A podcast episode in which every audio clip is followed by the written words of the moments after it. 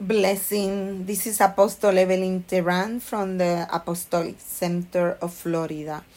And I want to welcome you. This is the first time you are listening one of my podcasts. And if not, um, thank you for your support. Thank you for being present. Uh, I want to address quickly um, uh, an issue that um, most of the time we we we all go through this um, we have maybe been there or we are in this situation right now. And because i have been giving um, a series of um, message on uh, deliverance healing and deliverance i want to um, talk about this subject uh, quickly. And we i want to talk about pro- procrastination. The one of the things that we have learned it's not that we uh, will know uh, that we have a symptom uh, that we experience something in our life and a symptom in this case will we will label procrastination. But we need to uh, really find out the root of procrastination and what really is behind this uh, big word that uh, many study has been done and there are many words, counsel, teaching, books, everything that you could think about it, you can imagine that will help you to uh, overcome this um, bad habit because in reality is a habit. It's considered a bad habit. It's something that uh, is bad because when you practice pro- procrastination, it holds you back uh, from fulfilling your call in ministry and other responsibility that you have as a Christian person.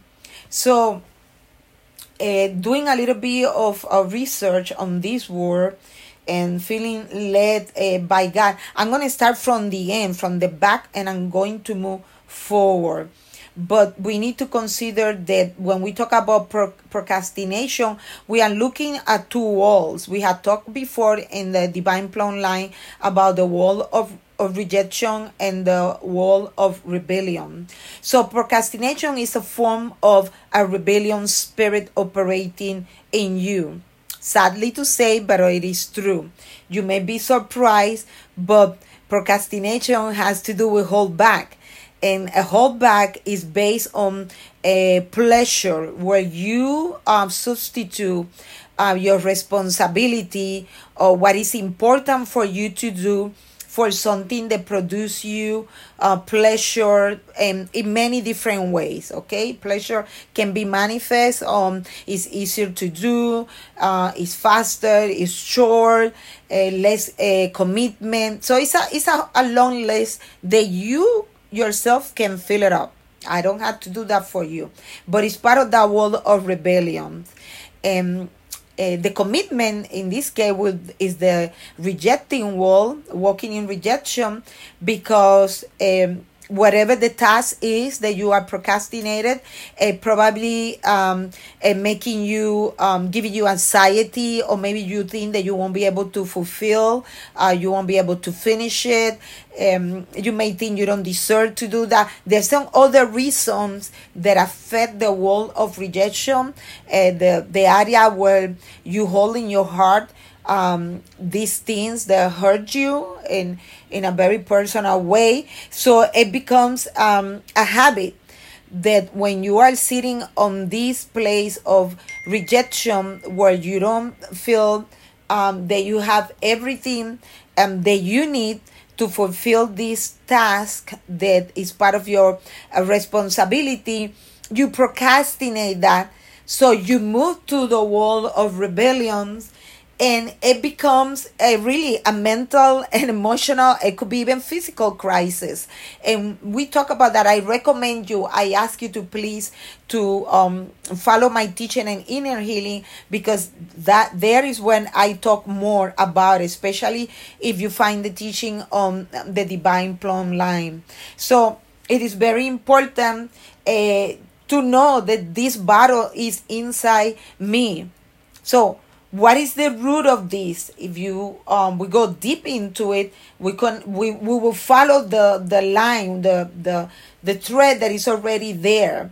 So let's say I'm um, wa- walking on um, rejection because I have an assignment or I have a demand from God that I have been placed on my life, but I had some issues that had not been solved.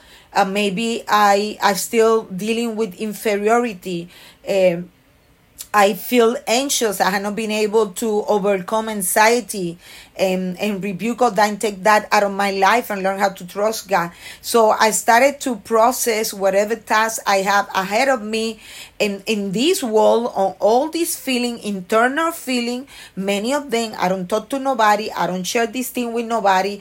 But and so to avoid dealing with that stress, it could be even related to a past experience. Now I moved to the rebellion side where I decided I'm not going to do that now or I do it later or I know I'm going to do it but not right now because you have choose um, to do something that you think that will motivate you more and relax you more it will make you feel better.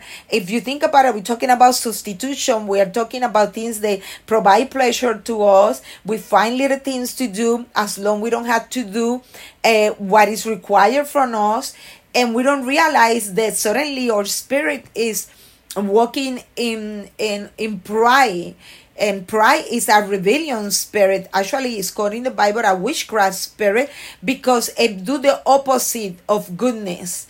So now you even as a christian you're standing on a wall that is bringing you more far away from god more far away from his plan for your life uh, farther away of um, fulfilling what God has declared for you to happen even before you were formed in your mother's womb. So now this has become a difficult uh, situation that incap- incapacitate you and uh, taking you to destruction because there are so many people that have lost even jobs, a family, um, big big um, doors were closed because of procrastination not to fulfill what it was required from them. So uh, when i see this i go back to the root. Destruction the bible say the satan is out looking for for someone who can destroy. So in reality, the root of all evil has a name, the enemy of God, Satan. May the Lord rebuke him wherever he is. So destruction is in your business, in your finance, in your home, in your marriage, in your family, in your health. Now it's right there, rooted there. And that is really the reason of the procrastination is that the demonic force working against you within you, in you, to take you away from your responsibility, from what is important, what will bring goodness and benefit to your life, to your ministry, your family. And now you are in a very bad position of destruction because sometimes there is not a way for you to fix the consequence of your procrastination. Um, only God can come and deliver you from that. Because it take you away from God. And even as I was using this um, reflection for my own person, I even gonna go ahead further and because as a pastor i has experienced this that um, the ministry the, the ministry per se sometimes is being held back is being in the line of destruction because the people who are part of the ministry are procrastinators, are people that not only practice it in the things outside of the church, but also in the ministry. And many times when the Spirit have prompted them to give for the benefit of the ministry that you have been called to, you procrastinate and you hold back your tithe, your offering, your gift, even your your person, your present in the ministry. You just hold yourself back. That you have been called is your responsibility.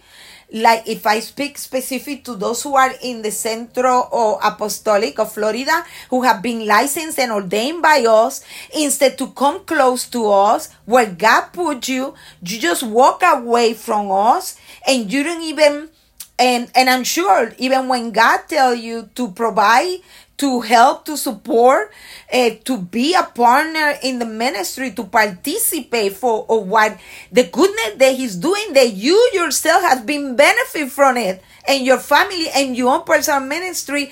Instead, you choose to procrastinate and to walk away. You don't fulfill your responsibility. You are sitting on that wall, on that side of rejection spirit and now you provoke a catastrophe walking in rebellion. So I want to use this just for you to close your eyes when you have a chance and ask God to align your heart with his word. Especially to to you who are part of this ministry um, be a participant. Don't stay outside just with a name, a license, or a piece of paper. That doesn't make you a minister. That doesn't make you a pastor or a prophet or an evangelist, a teacher, an apostle. No.